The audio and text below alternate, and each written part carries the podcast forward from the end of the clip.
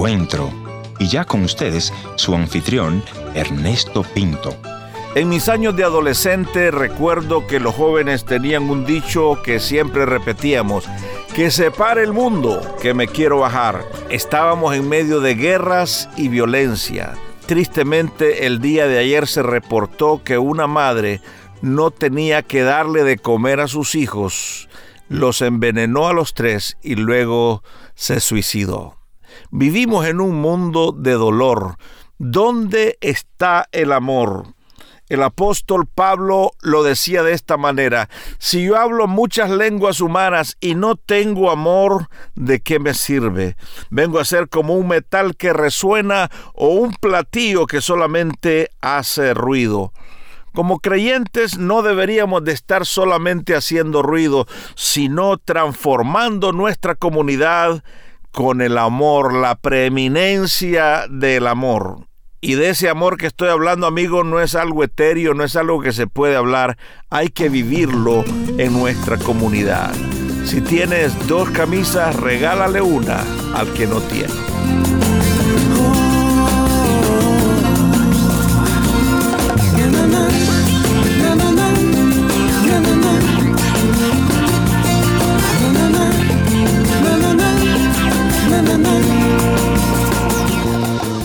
Historias que cambian el corazón. Bienvenido al encuentro de hoy. Yo soy tu amigo Ernesto Pinto y en esta oportunidad conversaré con mi buen amigo Miguel Ángel Guerra, quien nos dice una dosis de tu amor es suficiente.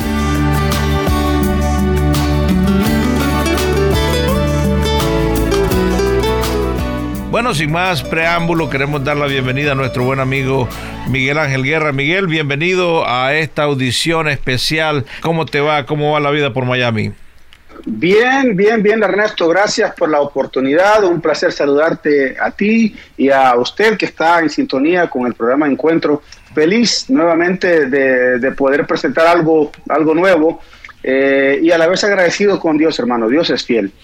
Bueno, hace un ratito hablábamos del Festival de Viña del Mar, eh, ya hace un buen tiempo, ¿no? Cuando en tus años mozos estuviste por ahí participando. ¿Cuántos años tenías cuando participaste en, en, Viña del Mar? Mira, yo era un güero vos cuando... un güero, un es un niño, un, niño allá era un niño, sí, pues, seguramente, sí, sí, sí. Este, este, hablé en, un, un, hondureñismo bien, bien marcado. Eh, mira, eh, yo he tenido la oportunidad de estar tres veces en la Quinta Vergara. La primera vez fue precisamente eh, representando a Estados Unidos en el Festival de Viña del Mar en 1988. Eh, pero después volví dos veces más con Luis Palau a festivales que se llevaron a cabo en la misma Quinta Vergara, igual lleno total en las dos otras oportunidades que, estuvimos con, con el doctor Luis Palau y realmente que guardo a Chile muy, muy cerca de mi corazón porque de hecho, también en Chile fue que ganamos el Festival OTI Internacional, también representando a la colonia hispana de Estados Unidos. Así que eh, por, por, eh, por dichas razones, eh, te digo, le tengo un cariño muy especial a Chile. Ya po, como dirían los chilenos, ¿eh? Ya, pues al tío nomás como un padre, ¿sabéis cómo es la cuestión, po? Pero lo, lo, lo, bonito fue que vos estuviste imitando a los chilenos ahí en ese, en ese festival y, y los chilenos pensaban que eras chileno. ¿Cómo fue el asunto? Sí, así fue la cosa. Estuvimos en, una conferencia de prensa. Mira, una de las cosas interesantes por el Festival de Viña del Mar es que se paraliza el país. O sea, y todos los medios de comunicación de todas las partes, no, solamente de muchos medios internacionales, sino que pero en Chile también se, van a... Estábamos quedándonos en, el Hotel O'Higgins en Viña del Mar. Bueno, se formó la, la, conferencia de prensa y resulta que, bueno, eh, me hacían preguntas y yo contestaba pues muy normalmente, pero en eso parece que uno de los reporteros llegó tarde y me hizo una pregunta que ya me habían formulado al principio de la, de la conferencia de prensa. Y yo en forma jocosa, Oiga, compadre, pero enchufe fe, pues usted llegó tarde, pues, porque ya contesté esa cuestión, pues. Y se echaron a reír todos y ahí se corrió la bulla de que, oye, el gallo que viene por Estados, por Estados Unidos es chileno, pues. En serio, no, compadre, ¿verdad? Oye, no puede ser. O sea que, obviamente estoy exagerando el acento, ¿no? Pero, pero parece que cayó muy en gracia porque, a decir verdad, lo, lo, a ver, eh, en la cuestión de la, de la sociolingüística, uno busca la manera de... Eh, de repente eh, ser solidario con el país en el, al cual uno visita. Entonces, por ejemplo, cuando yo estoy en Argentina, de repente me salen muchos términos argentinos, cuando estoy en Chile, tal cual, de términos chilenos y, etcétera, ¿no? Y creo que es una manera de, de, uno, por lo menos, tratar de, de, encajar con la cultura de ellos y creo que ellos también, en cierta manera, valoran el hecho de que uno se esfuerza en aprender un poco de la, de la, del lenguaje coloquial de, cada país. Sí. ¿Y cómo hablaría un campesino hondureño entonces? Mira, vos, carasca te diga, fíjate vos que el tal Miguel Ángel Guerra, mira, te voy a contar una cosa, va. Mi nombre es Danacleto, representante de Miguel Ángel Guerra, y ahora venimos con una nueva canción, pues ya vamos a hablar de esa cuestión. Ajá.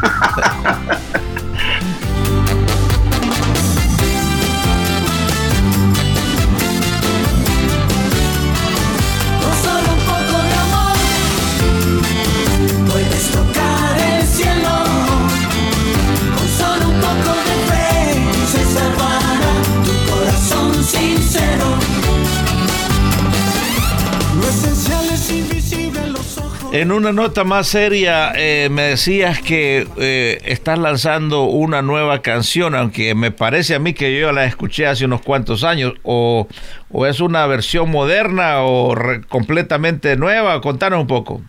Bueno, bueno, fíjate que tenemos buena memoria, eh, Ernesto. Yo lancé en el primer disco, en el, en el álbum Besos de Mariposa en el año 97 una canción de Carlos Castellón, un eh, amigo argentino que, bueno, ya pasó a la presencia del Señor.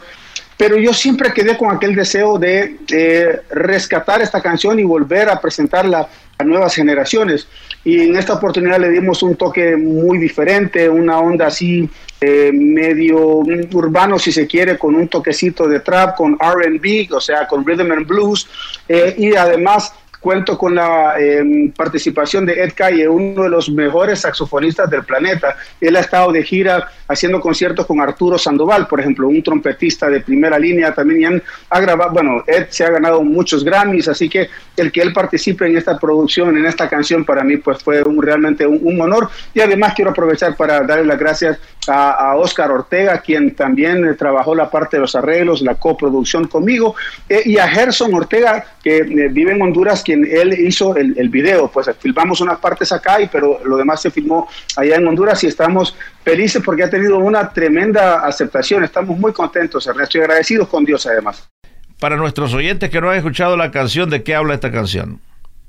Bueno, esta canción es una canción em, que habla de la realidad de un cristiano al tener a Jesús en, su vida. Digamos, en, mi caso, eh, yo veo todo, o sea, la vida es del color del cristal con que miras y yo miro la vida de una óptica muy distinta, porque al tener a Jesús en mi corazón, yo tengo la promesa de que algún día me reencontraré con, con Él allá en el cielo entonces, nos permite de repente encarar las situaciones difíciles de otra manera, entendiendo de que una dosis del amor de Dios es suficiente para en medio de esta jungla llamado mundo subsistir. De su mano no me arrastra la corriente. Soy un hombre diferente y se lo debo a él. Así que es una canción muy especial de Carlos Castellón. Si se acercan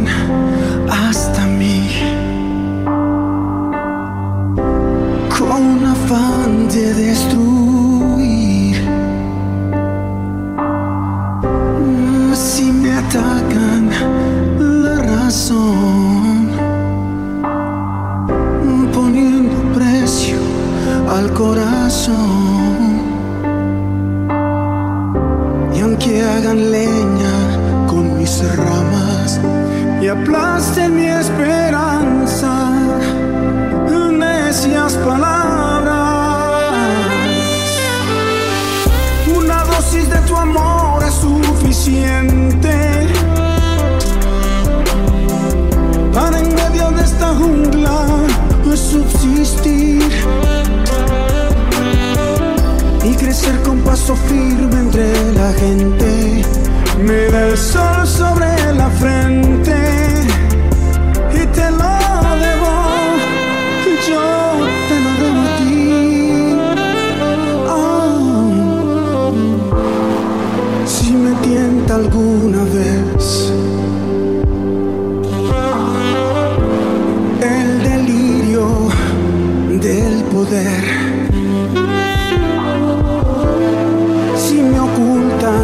la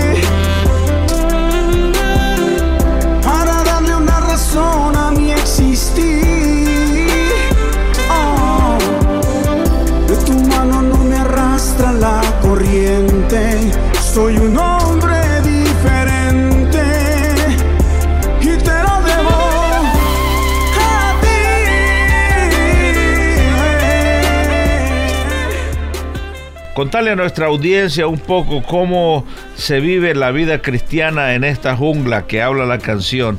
¿Cuáles son los desafíos que vos has tenido en este complicado mundo que vivimos? El cristiano por ser cristiano no significa que va a estar exento de pasar dificultades. O sea, no por ser cristiano ya está, ya la hiciste, ya no vas a tener problemas. El, el- asunto es el siguiente, que no es lo mismo encarar la tormenta solo que teniendo a Jesús como el capitán de la barca de tu vida. Por ejemplo, en mi caso, eh, particularmente la pérdida de, seres queridos como mi hermano Memo o mi padre, por ejemplo, teniendo esa esperanza y esa fe de que nos reencontraremos eh, nuevamente, eso, eso es un aliciente.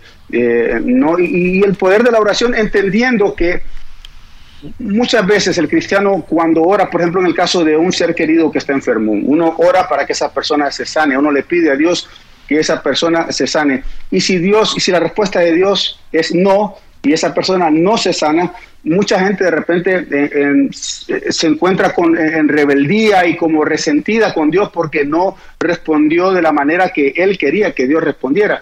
Pero eh, el asunto es que Dios es soberano y su voluntad es soberana. A veces es. va, va a decir sí, a veces sí, eh, voy a sanar a tu ser querido, a veces va, a decir espera un poco y otras veces va a decir no, hasta aquí y es hasta aquí. Y por mucho que ores, se lo llevó el Señor y, ya está. Entonces, lo importante de, eh, por lo menos cuando yo oro, digo, Señor, pido esto, pido lo otro, lo que sea, cualquier petición de mi corazón, pero siempre diciendo que se haga tu voluntad y no la mía. ¿Cuál sería tu mensaje para esa familia que está atravesando luchas como estas? Yo diría que, bueno, el texto bíblico eh, que a mí me, me ministra muchísimo en los tiempos de adversidad es todo lo puedo en Cristo que me fortalece. Filipenses 4:13. Y es que todo lo podemos en Cristo, podemos encarar cualquier situación. Eh, y simplemente puedo decir, sé que de las cenizas me levantarás, algo nuevo harás del dolor. Tú haces cosas hermosas y sé que en mi oscuridad tu luz brillará de esta ceniza. Señor Jesús, tú me levantarás.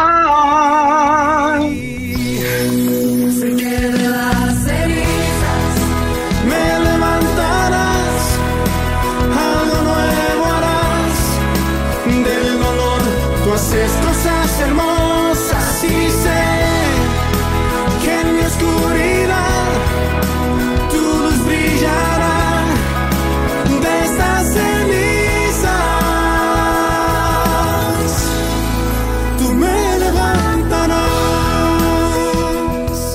Gracias por haber estado en la sintonía de este tu programa Encuentro y te voy a agradecer que me visites en el www.encuentro.ca o también puedes dejarme una nota de voz en el WhatsApp 1-204-202-1525. Yo soy tu amigo Ernesto Pinto y al despedirme quiero recordarte que Dios te ama y yo también.